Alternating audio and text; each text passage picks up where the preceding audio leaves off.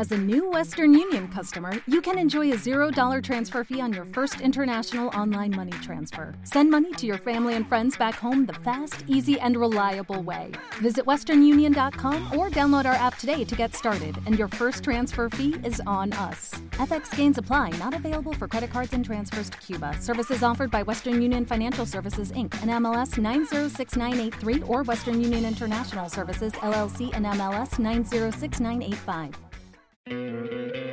¿No te encantaría tener 100 dólares extra en tu bolsillo? Haz que un experto bilingüe de TurboTax declare tus impuestos para el 31 de marzo y obtén 100 dólares de vuelta al instante. Porque no importa cuáles hayan sido tus logros del año pasado, TurboTax hace que cuenten. Obtén 100 dólares de vuelta y tus impuestos con 100% de precisión. Solo con Intuit TurboTax.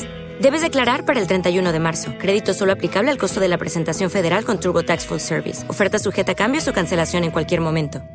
El frío ha llegado para quedarse. Cosmo despide el invierno con el estreno de The Wall, un intrigante thriller policíaco que tiene lugar en los confines del mundo. Una eficiente y famosa policía de Quebec llega al frío Fairmont, en el norte de Canadá. Este asentamiento minero está protegido por un enorme muro de 50 metros de altura que funciona como un cortavientos durante los siete largos meses invernales. Allí investigará un terrible asesinato que ha conmocionado al pueblo. Una bailarina de un local de striptease aparece asesinada con una máscara china cubriendo su rostro. ¿Quién es el asesino? Han encontrado un cadáver en el muro. La mitad de la población vive ahí dentro. El cuerpo pasó tres días en el conducto de ventilación donde la encontramos. Ni huellas, ni sangre, ni otro fluido que perteneciera al asesino. ¿Habéis averiguado quién es? Lleva una máscara. Una máscara china. Un asesino en serie tiene un patrón. No tienes ninguna prueba. Todo está relacionado. Aún no entiendo cómo, pero no creo en las casualidades. No te pierdas el estreno de The Wall en Cosmo, disponible en los principales servicios bajo demanda de los operadores y cada lunes un nuevo episodio a las 22 horas.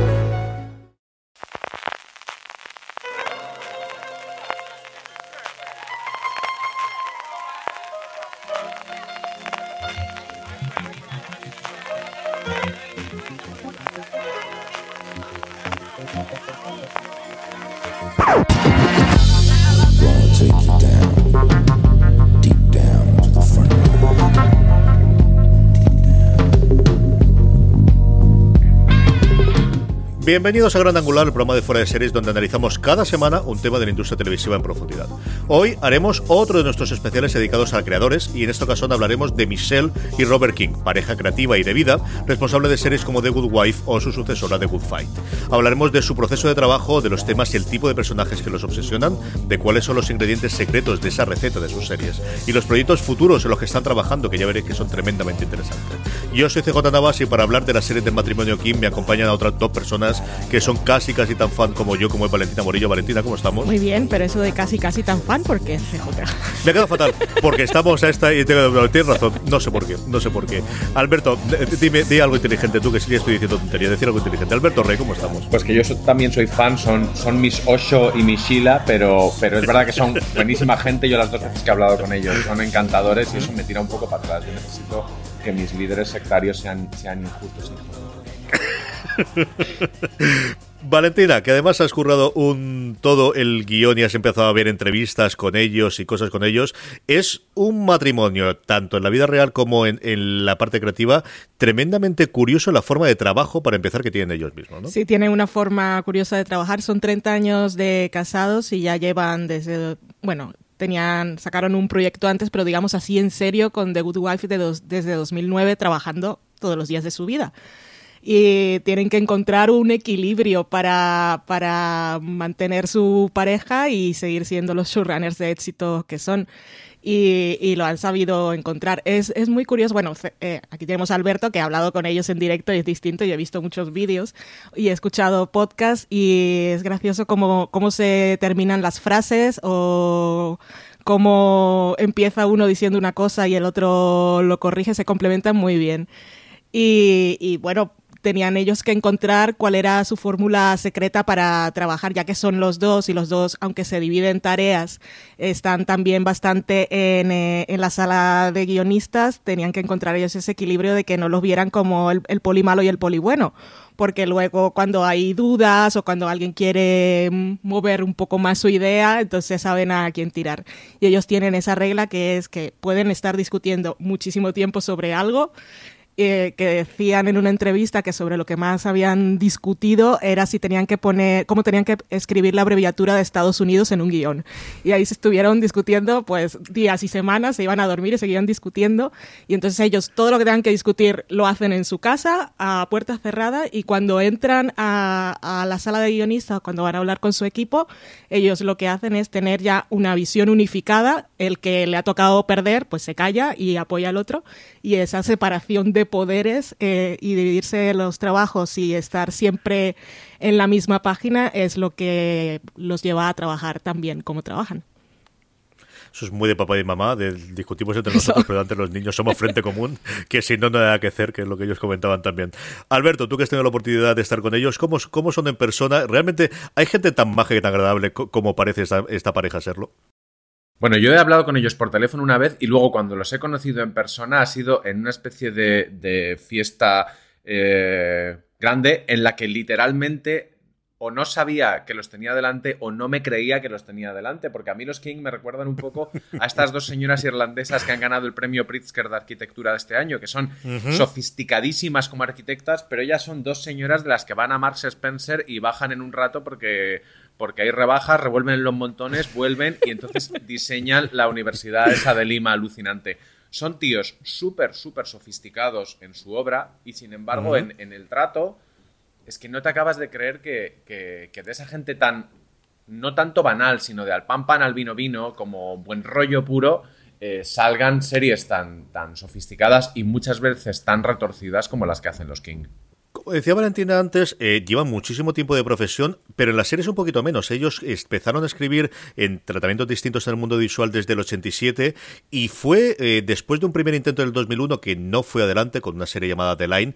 En el 2006 ABC, no la CBS donde luego harían todo su desarrollo, sino ABC le daría su primera oportunidad por una serie llamada Injustice en, Estados Unidos, Proyecto Justicia, aquí en España, que salía Kilma Hallahan, que salía eh, Jason O'Mara. Yo tengo vago recuerdo de que eso existía, Valentina, pero nadie le recuerda que este fue al menos el, punto inicial y una serie que, como era lo habitual en el 2006, fue misericordiamente carcelada después de 13 episodios. Sí, yo esa serie, hasta que no me puse a leer sobre ellos para un artículo que escribí en Fuera de Series hace unas semanas, la verdad es que no, yo no tengo recuerdo de que haya existido, pero ya está en IMDb y claramente existe, porque es que tenía a Kyle McLachlan, a Jason O'Mara, Costan Zimmer, Daniel Cosgrove.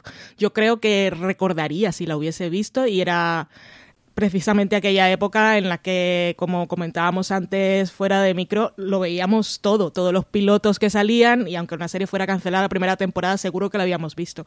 Y esta no lo recuerdo. Lo que sí los he escuchado en entrevistas es que no, ellos tampoco guardan muy buen recuerdo de su trabajo en ABC y la carrera en CBS pues es, su casa y ahí siguen, o sea que han encontrado su hogar.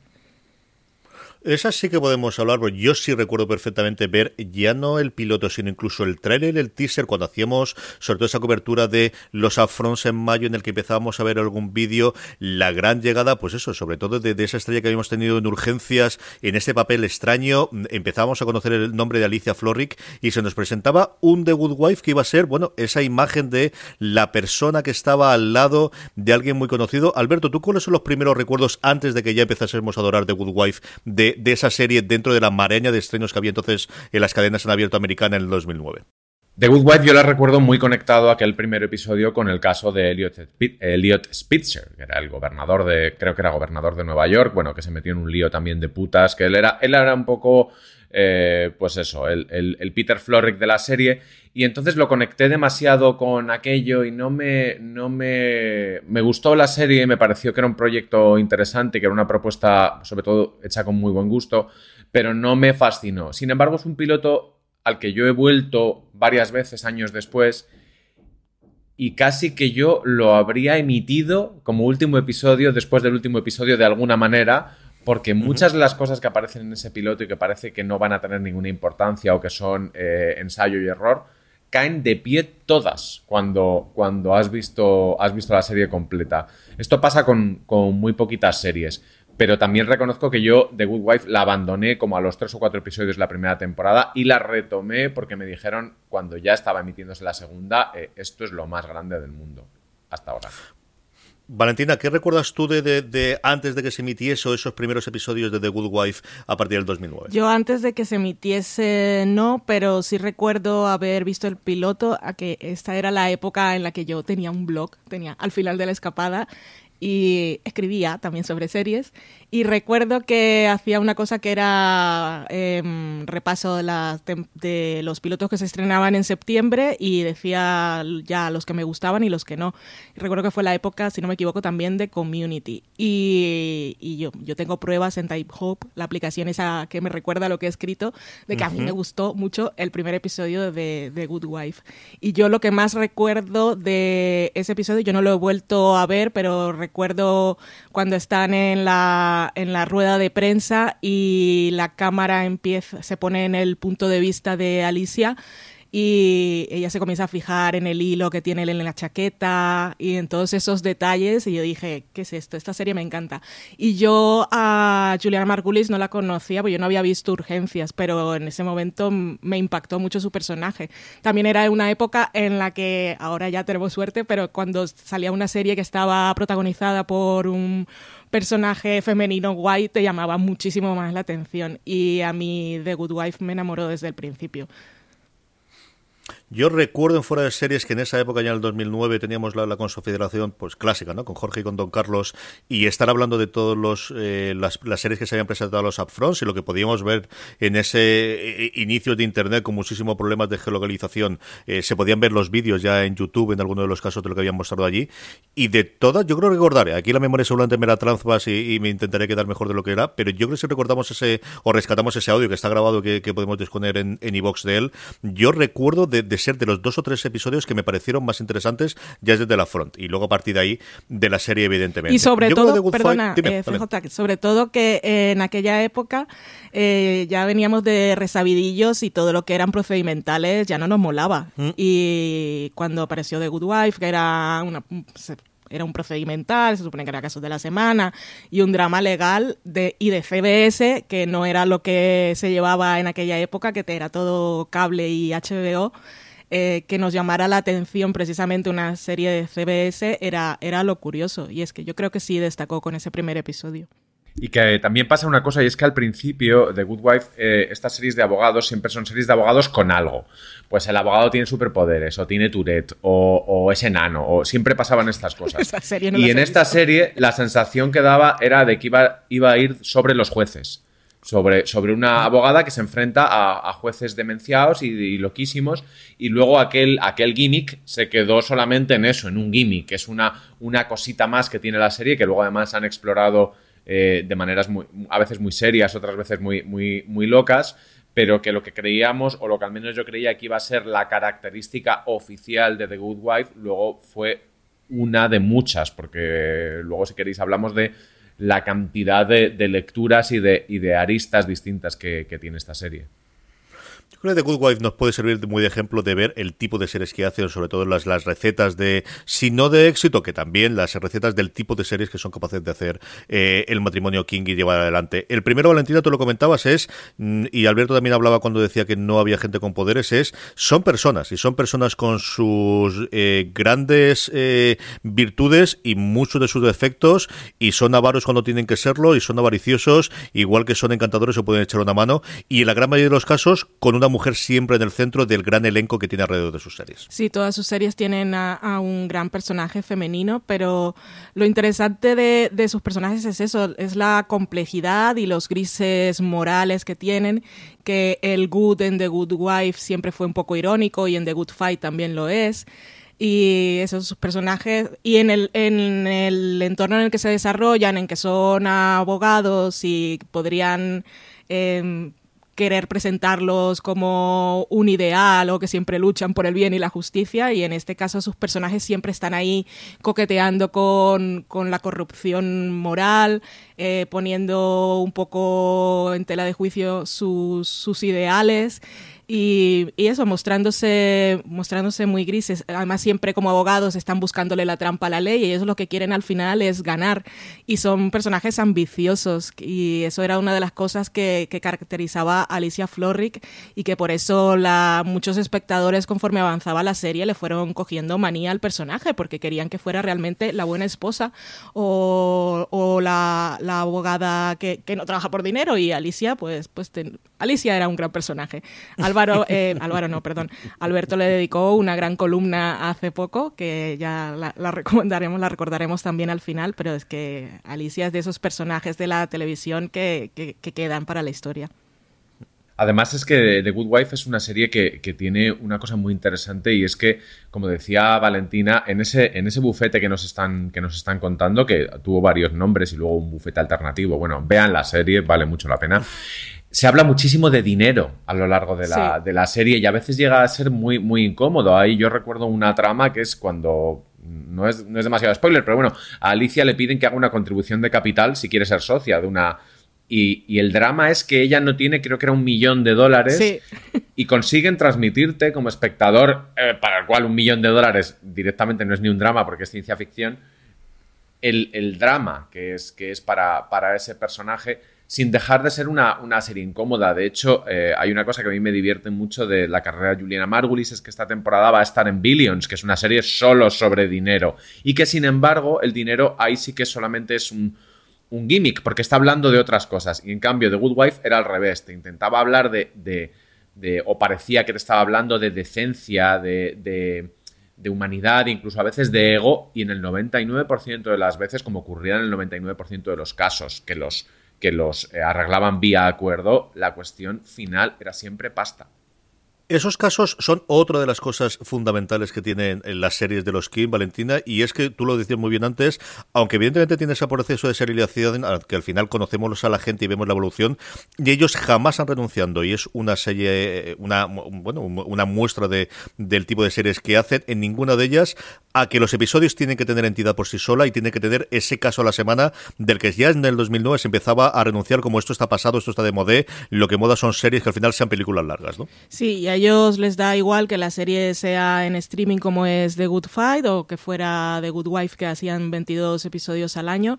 Ellos han respetado lo del caso de la semana y les gusta que sus episodios sean episodios y no una historia larguísima.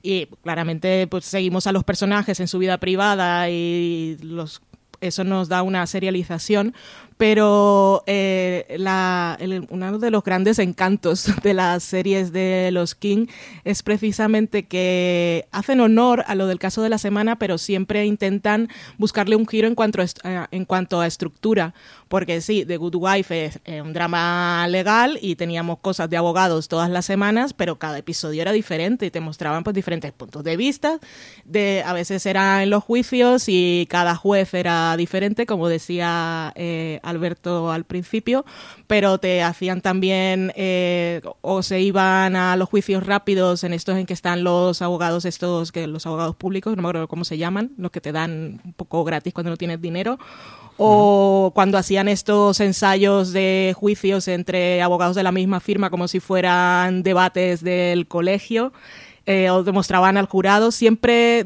de, todo el universo que puede ser, o las preparaciones de las entrevistas, de las entrevistas, ¿no? para preparar a los, a sus clientes para que se sentaran en, en el juicio, eh, todos siempre buscaban eh, explotar todo ese universo, manteniendo un poco el interés del espectador, entreteniéndonos, que es algo también muy importante para ellos, y eso, jugar con la estructura y demostrar que una serie, porque tenga un, caso de la semana no tiene por qué ser una fórmula que se siga como si fuera un molde para hacer vestidos. Alberto, otra de las cosas que tienen ellos, y tú lo comentabas antes con los jueces, es ese elenco de secundarios maravilloso y que aprovechan muy bien el hecho de rodar en Nueva York, que al final es una de estas cosas de industria que, que sepas un poquito de, cómo funciona, eh, el hecho de que ellos rueden en un sitio alejado de lo normal y ese acceso a ese talento, sobre todo de gente de teatro, nos ha dado momentos memorables, especialmente con los jueces dentro de Good Fight. Bueno, con los jueces y con los, y con los abogados, porque la, la, recua de, de, abogados y sobre todo abogadas locas, fundamentalmente Elsbeth Stasioni eh, a la cabeza, gran personaje, mito fundacional y role model absoluto. Eh, es verdad que, que, los King, tirando de ese tipo de talento, de ese tipo de perfiles de, de intérpretes no demasiado estrellas y sí un poquito freaks cada uno, eh, consiguen hacer oro porque los consiguen meter en una, en una, estructura que es más grande que ellos, pero que a la, vez los apoya. Citando a la grandísima Bebe, estas son mis referencias, eh, ella dice que cuando, que ahora sabéis que está en la, en la nueva serie de Urbizu, que ella recuerda ver gigantes y que lo que pensó fue, joder, aquí se luce hasta el apuntador. Pues yo creo que eso mismo piensan eh, determinados actores, por no decir todos, cuando ven las series de los King y entonces te encuentras como que, por ejemplo, en la última, en en Evil tienes haciendo personajes muy pequeñitos a gente como, como eh, Annalie Gashford o, actores con muchísima proyección fundamentalmente futura, o sea, esa gente que está como cuidando su carrera a ver qué, a ver qué pasa, o, René, René Lis, eh, se me olvida siempre el apellido.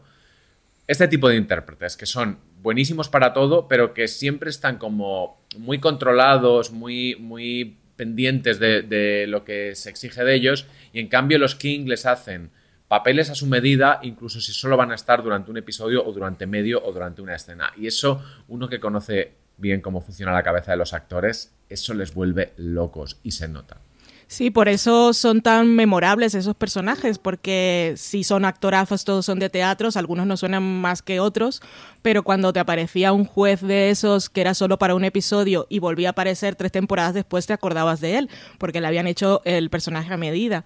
Y cuentan ellos en muchas entrevistas que, es realmente así, que ellos escriben esos personajes pensando específicamente en un actor y que cuando a última hora se les cae por cosas de agenda, tienen que volver a reescribir el guion pensando en otra persona y no se pueden reaprovechar esos diálogos porque no, no era un personaje creado al azar, sino que le encajara perfectamente al actor que, en el que habían pensado para ello.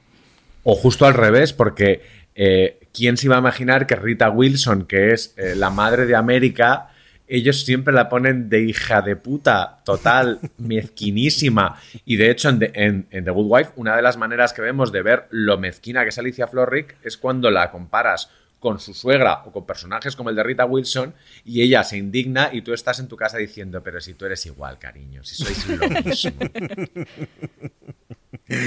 Valentina, otra de las cosas que tienen toda la serie de Locking es ese pegado a la actualidad, ese pegado, lo que los americanos llaman recién sacado de los, de los titulares, ¿no? El rip from the headlines suyo, esa mm, capacidad de hacer un artículo o, hacer un episodio a partir de la última novedad y el tratamiento de la parte tecnológica, que yo creo es una cosa que se les eh, se, le, se le reconoce muy poquito, el gran tratamiento que tienen de los movimientos de internet, de las redes sociales, de los buscadores, del poder de las tecnológicas, y yo creo que son en pocos sitios mejor tratados que lo que se trata en la serie de los, del matrimonio King. Sí, es algo que siempre nos llama la atención de sus series porque eso, que parecen pegados a la actualidad o que a veces se adelantan a algunas cosas, se emite el episodio y a la semana, la semana después o unas semanas después se empieza a hablar de esos temas. Y es que ellos en su, en su grupo de guionistas y de asesores les, les gusta tener gente que se dedique precisamente a eso. No solo a pillar cosas de los titulares, sino un poco analistas de, de la realidad cultural, social y política para que puedan adelantarse. Eso no es adelantarse, no, están haciendo una predicción de algoritmos, simplemente están siguiendo la, la realidad o la actualidad de política y en general y pueden más o menos hacer una previsión de qué es lo que se está hablando, de qué es lo que se va a hablar y, es algo que es curioso porque para el espectador, sobre todo si sigues más cosas de Estados Unidos, es impresionante cuando te lo encuentras, dices, ah, están hablando de esto, parece que han rodado la serie ayer. Y, y no, porque cuando piensas en el ritmo de producción, ese episodio seguramente se empezó a rodar tres meses antes. Y están ellos en eso que siempre están... Eh, están produciendo varios episodios a la vez, mientras unos están rodando, otros están escribiendo el guion, otros están montando, y además siempre están como muy dispuestos a actualizar eh, el episodio a tener previsión, por ejemplo, con, sobre todo con The Good Fight, es algo con lo que siempre han estado muy atentos porque como la realidad cambia constantemente, cuando hablan de cosas muy concretas y como han estado muy pegados a todo lo de Trump, cuando estaban con todo lo del impeachment o con el libro que iba a publicar el otro, entonces siempre estaban, igual esto que hemos rodado no va a pasar así, tenemos que estar atentos porque igual tenemos que volver a rodar esta escena para cambiar tal cosa. Y, bueno, eso es una flexibilidad y un interés que tienen por, por estar pegados a la noticia que, que enriquece muchísimo su relato. Es que, por ejemplo, por ejemplo, hay un episodio en The, Good Fight, el, uno de los más frikis y a la vez de los mejores escritos y de los que a mí más me gustan, que es el de Melania. Eh, esa Melania interpretada por Gina Gerson, que es algo que no tenías en tu cabeza y cuando lo ves dices, es que no se puede, es que no había otra manera de hacerlo, es que tiene, tiene que ser esto. Pensemos que esto, entre que se escribe, se graba y se emite, en la administración Trump y en la vida de Melania pueden pasar tantísimas cosas que se te puede caer completamente el, chiste y al final era un chiste, pero que vertebraba todo el, todo el episodio. Eh, cuando hacen estas cosas muchas veces son proféticos y otras son realmente cabrones. Yo tengo súper claro que en The Good Wife no les dio tiempo a hacer chistes sobre Westworld, cuando cada vez que había algo de robots y de cosas, ellos tenían que meter su pullita, aquellas reuniones, ¿os acordáis? Con aquellos iPads que iban con un palo y una especie de aspirador debajo caminando. Eso parecía Cirti Rock. Que era delirante porque si os acordáis, sí que llegaron a hacer un chiste muy cabrón sobre varios, de hecho, sobre True Detective, que era una serie, una especie de serie muy parecida que veía Alicia Florrick y empezaba con mucho interés y acababa haciendo cosas mientras estaba de fondo porque no se estaba enterando de nada. Pero ella decía estar enganchada porque era lo que quedaba bien cuando hacen esas cosas, a mí me parece que están no solo súper pegados a la actualidad, sino a la actualidad que a mí me interesa, que es socarrona, mm, riéndonos un poco de nosotros mismos, porque que un showrunner se ría de True Detective es reírse un poco de sí mismo también. Esa es otra de las características que tiene y es que cuando pienso en The Good Wife o pienso en The Good Fight, no es, es una gran serie solamente de abogados, es un gran caso, es, es que me lo voy a pasar muy bien, Valentina. Es que va a ser media hora, tres cuartos de hora o una hora de momento feliz en el que sé que me voy a reír segurísimo. Puede que sea una sonrisa, puede que sea una cargajada, pero sus series son tan divertidas como solo los grandes tramas son capaces de hacerlo.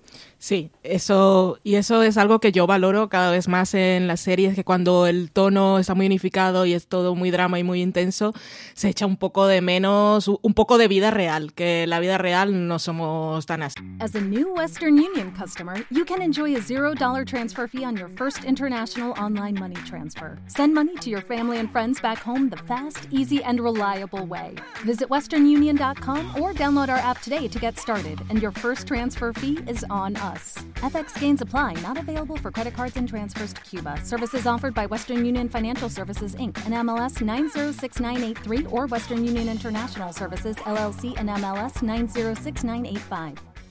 Dale más potencia a tu primavera con The Home Depot. Obtén una potencia similar a la de la gasolina para podar, recortar y soplar con el sistema OnePlus de 18 voltios de Ryobi desde solo 89 dólares. Potencia para podar un tercio de un acre con una carga. Potencia para recortar el césped que dura hasta dos horas. Y fuerza de soplado de 110 millas por hora. Todo con una batería intercambiable. Llévate el sistema inalámbrico OnePlus de 18 voltios de Ryobi. Solo en The Home Depot. Haces más. Logras más sí, bueno, tenemos nuestras épocas, pero generalmente hay cosas que nos dan un poco de ligereza.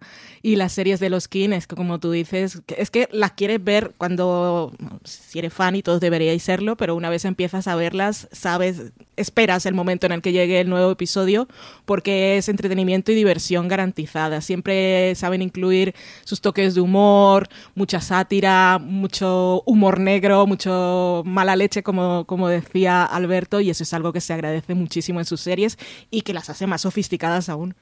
Y si sus series tienen esa parte de humor, Alberto, lo que tienen es ese gusto por por reflejar esa realidad que al final están haciendo, porque si al final estás contando la vida de los ricos en Chicago y la casa o los vestidos o la ropa o las joyas o los relojes no te lo dan, se te cae bajo el mito y eso lo cuidan tan bien esta gente. Pero no llegan a ser en ningún momento insultantes, porque es lo que tú dices, están retratando un mundo que existe, que es real y que, y que de retratarlo, en retratarlo bien esta parte de la, de la honestidad de la serie. Hay una, hay una conversación, de hecho creo que son tres las que tienen en Diane Lockhart y Alicia Florrick a lo largo de la serie, en las que Alicia insiste en su intención de ser eh, una madre maravillosa y a la vez la mejor abogada de, Chicago. Y Diane le dice, pero tú qué te crees, que yo no he tenido hijos, pues yo no he tenido hijos porque decidí que si iba, me di cuenta que si quería ser la mejor abogada de esta ciudad no podía tener hijos. Y entonces le dice Alicia, no, es súper compatible.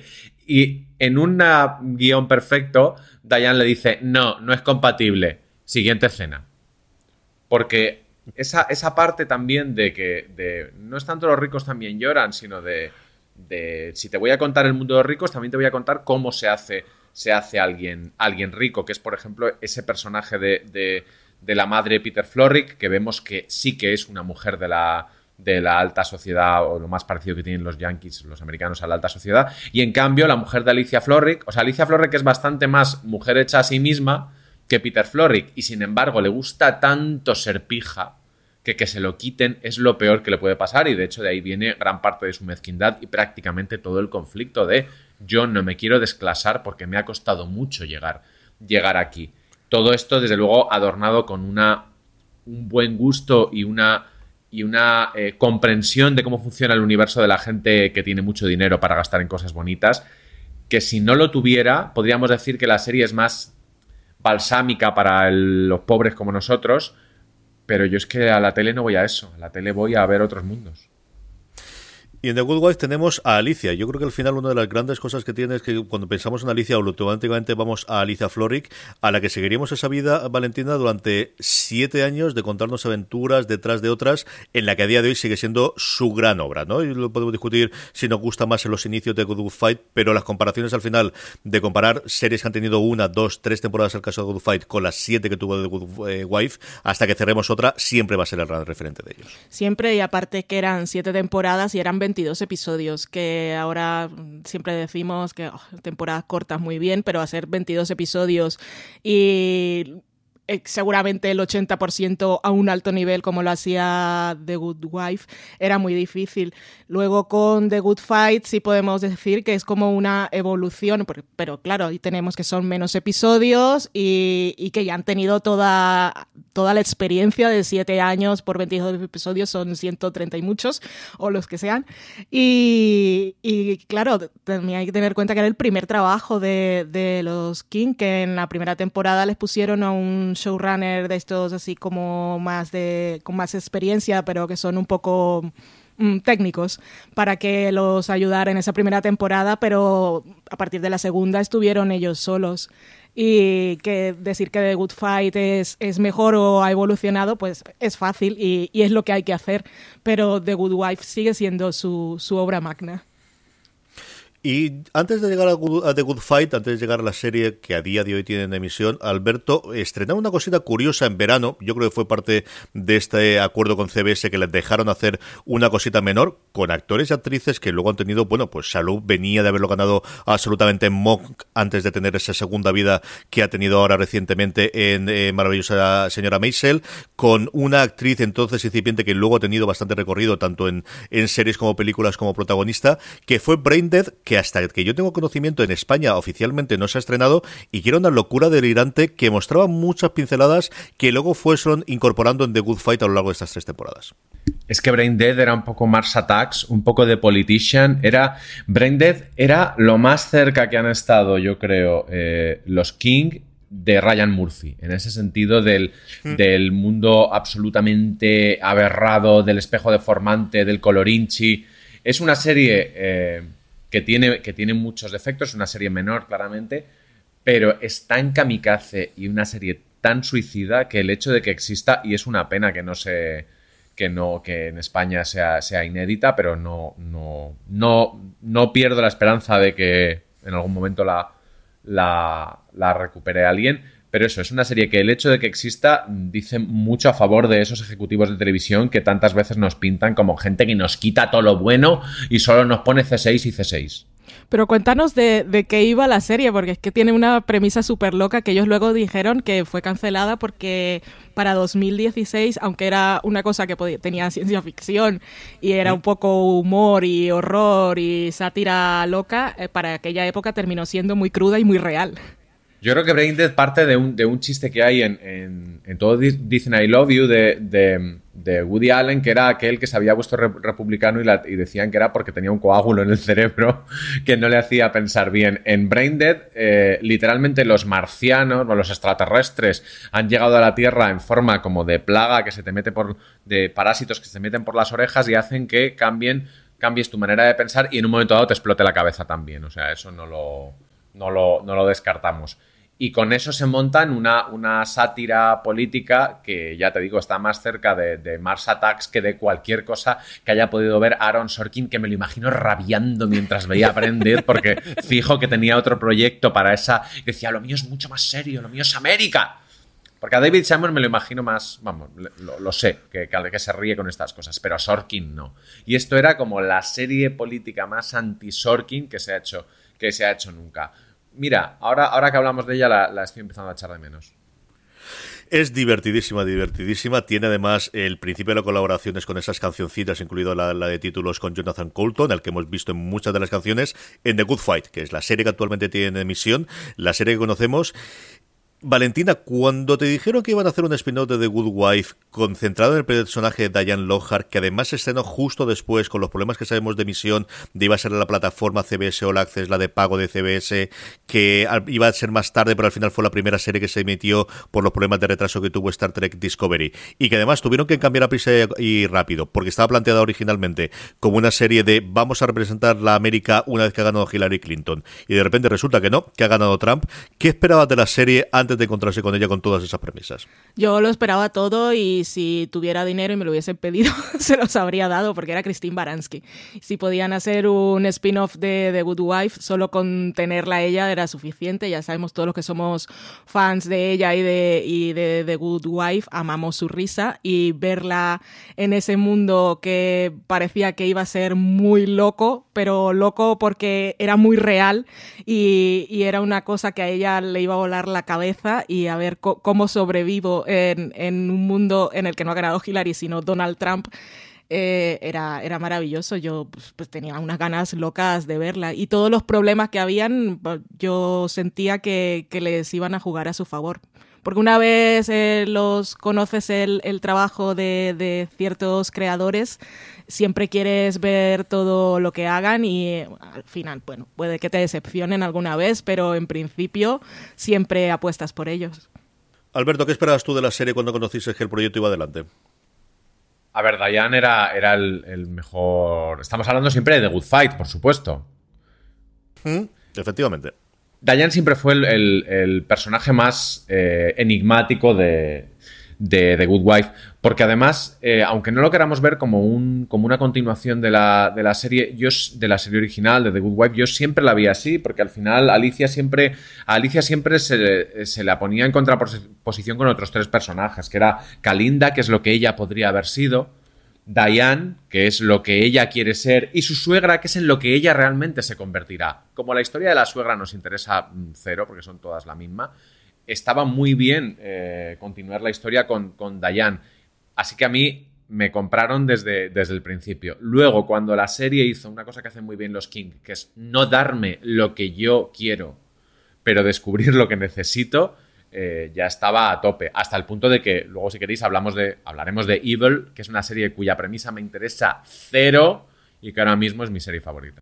Sí, yo creo que, que Evil, que comentamos dentro de nada, yo creo que vamos a hablar ya directamente sobre ella, Valentina, es una de estas grandes sorpresas, o a mí desde luego es la, serie que más me ha sorprendido de los Kim, porque al final The Good Wife podía tener cierta idea, y yo creo que evolucionó, The Good Fight igual que vosotros lo esperaba absolutamente todo, Pero yo, en cuanto conocí el proyecto de Evil, digo, mm, ¿y, qué van a hacer estas personas aquí? ¿O qué van a hacer con este proyecto? Y es, sin duda, una de las grandes sorpresas de la temporada, Valentina. Sí, cuando te encuentras la noticia es un poco raro, dice thriller sobrenatural, y es un seminarista y una abogada que obviamente es escéptica, y dices, ¿esto qué va a ser? Expediente X, ¿en qué, en qué jardines se van a meter los Kin?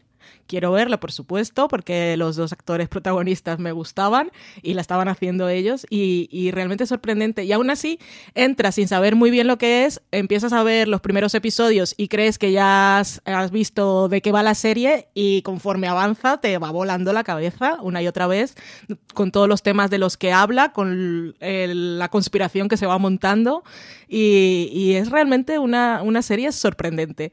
Y a, mí me tiene, a mí me tiene loquísima, loquísima, me encanta, me gusta todo, me gusta cuando me la hace pasar mal, me gustan sus momentos de humor, me encanta el protagonista, el, personaje de Kristen, que es, es, bastante complicado, pero es que es el tipo de personajes de los King que, está también. El personaje del seminarista también tiene sus conflictos. Y, bueno, se han puesto a hablar un poco, un poco de religión sin querer. Eh, escuchando unas entrevistas en el 2017, 2018, ellos hablaban de una serie que habían querido hacer que nunca cuajó, que se llamaba, creo, Vatican City y la protagonista, eh, la cosa iba a ser que había un nuevo papa y contrataba por primera vez a una mujer portavoz. Y entonces la historia iba a ser de cosas del Vaticano contadas desde el punto de vista de esa mujer en, en ese mundo de hombres. Y, pero les echaron para atrás el proyecto porque las cadenas decían que esto de la religión, ellos no querían meterse en esos terrenos porque era una cosa muy divisiva y han conseguido eh, meter un poco de eso en, en, la serie Evil, aunque no va específicamente de eso, pero se habla de religión. Y es que ellos, eh, eh, Michelle, ella es, creo, judía agnóstica y es secular y ciencia y psicología. Y Robert es católico de los que va a confesarse de vez en cuando y todo. Entonces, esas conversaciones que tienen ellos, que me los imagino ahí tomando sus copas de vino como Alicia Florrier todas las noches, eh, pues dicen que desde que se conocieron llevan 30 años eh, intentando responder y llegar a un acuerdo eh, en ese debate de qué es lo que hace que una persona haga cosas malas. Si es algo genético, si es que lo pues, es un demonio, si es una cosa de, de la crianza o, qué es lo que pasa. Y están intentando eh, seguir ese debate en la serie, pero, pero es que habla de tantas cosas y va tan más allá. Si no habéis visto igual es que os va, va a sorprender. Es que a mí en cada episodio me sorprende. Porque además consigue cosas como tú contratas de villano a, Michael Emerson, que, por cierto, marido de Carrie Preston, eh, pareja top, power couple donde, las haya, al menos en mi, en mi mundo pop eh, desquiciado contratas a Michael Emerson como villano y es como que ya está muy visto, ya se ha hecho muchas veces. Pero la vuelta que le dan a ese personaje, y aquí sí que no vamos a entrar en spoilers, de la serie es una serie donde el componente religioso está muy importante y, aparece en algunos momentos y sin embargo desaparece de otros porque evil al final es maldad, la maldad eh, de las religiones, pero también la maldad del, del, ser humano. Y el juego que hacen con ese personaje, que es muy siniestro y da muchísimo miedo, para mí es nuevo. Yo no había visto, no había visto un personaje que lo llevaran por ahí o un, antagonista que además está la mayor parte del tiempo fuera de campo, no está en las tramas.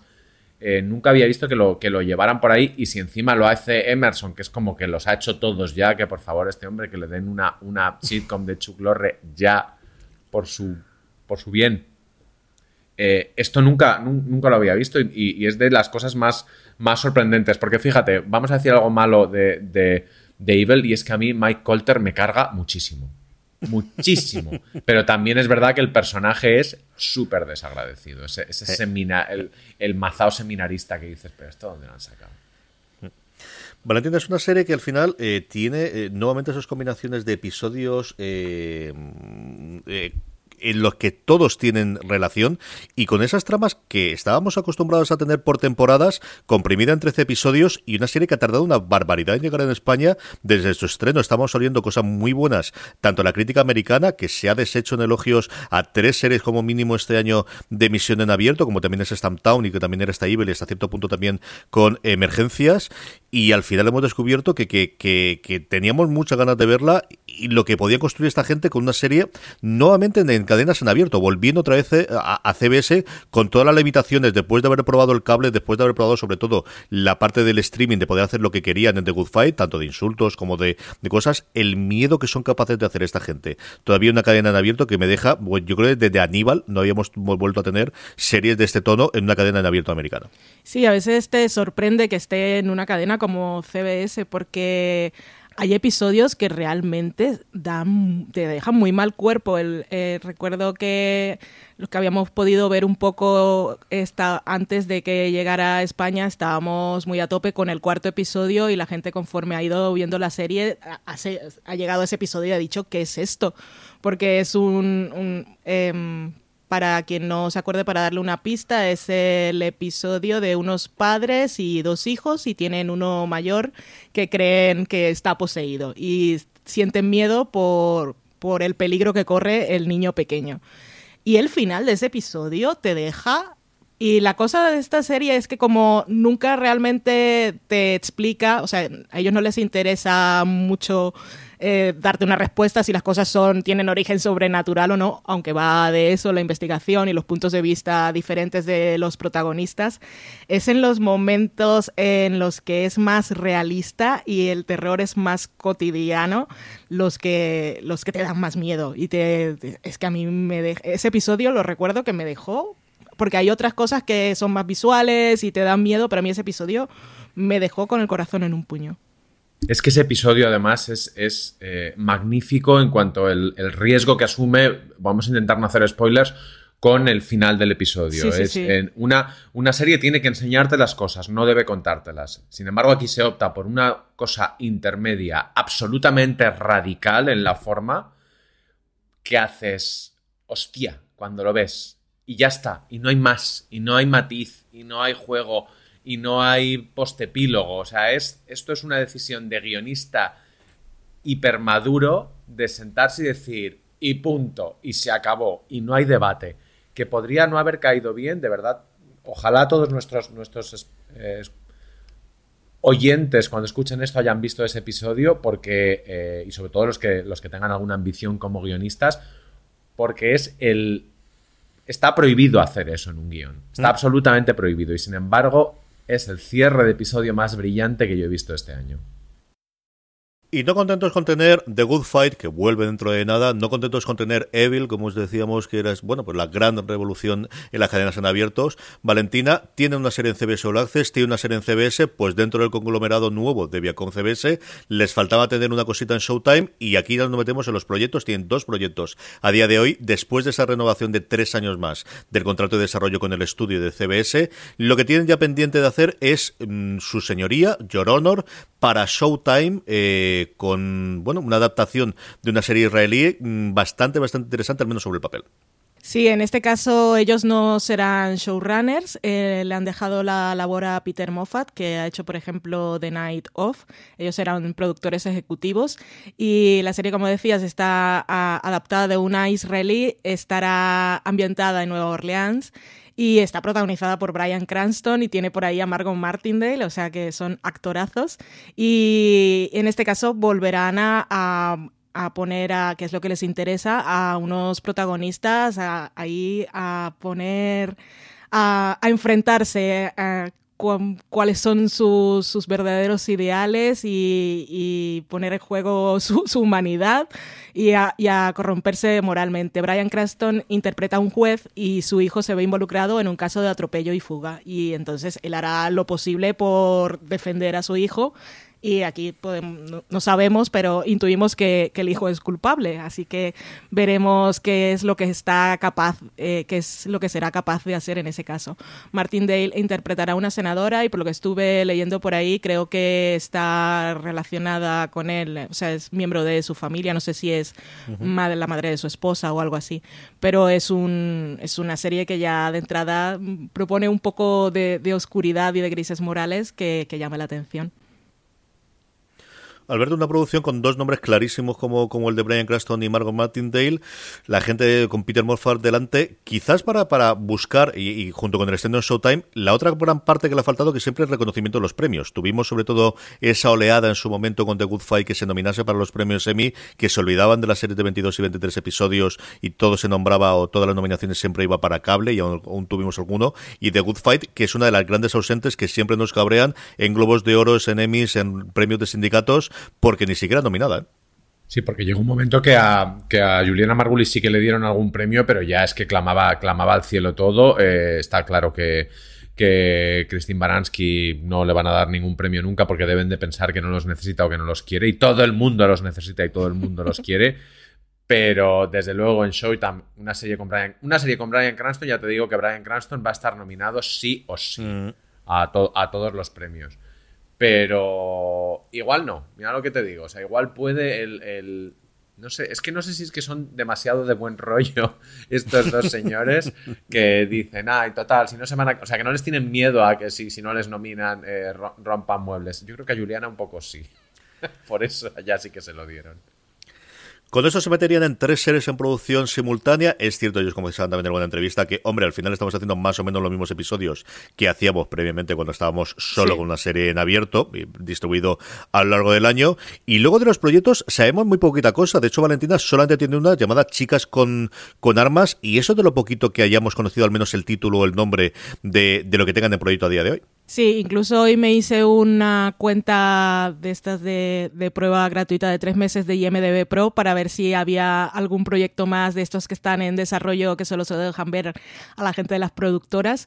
Y solo tienen esta de Girls with Guns que se sabe poco, es un drama militar para será también para CBS All Access, está producido por Ridley Scott y eh, va sobre dos chicas de 18 años no sé si, porque en IMDB Pro no está la sinopsis, pero lo que se vio cuando salió la noticia, que salió en 2018, decía que eran dos chicas, dos hermanas de, de los que vivían en Los Ángeles con sus padres y sus padres por trabajo los trasladaban a Israel y en Israel el servicio militar es obligatorio también para las mujeres y ellas son reclutadas para las fuerzas de defensa de Israel. Así que es, es una premisa, desde luego, que llama la atención. A ver, como jardín para meterse no está nada mal, eso se lo damos. Y a mí que me saltan todas las alarmas cada vez que veo lo de producido por Ridley Scott, porque, porque es un señor que, a veces no tiene, no tiene control sobre lo que produce. No olvidemos que The Good Wife está producida por Sí, sí, sí. Sí, es esa labor que han tenido siempre con, el apoyo desde el principio. Y de hecho, yo creo recordar que las primeras temporadas, la gran venta que tenía más que el matrimonio King, que evidentemente era la producción de Ridley Scott detrás.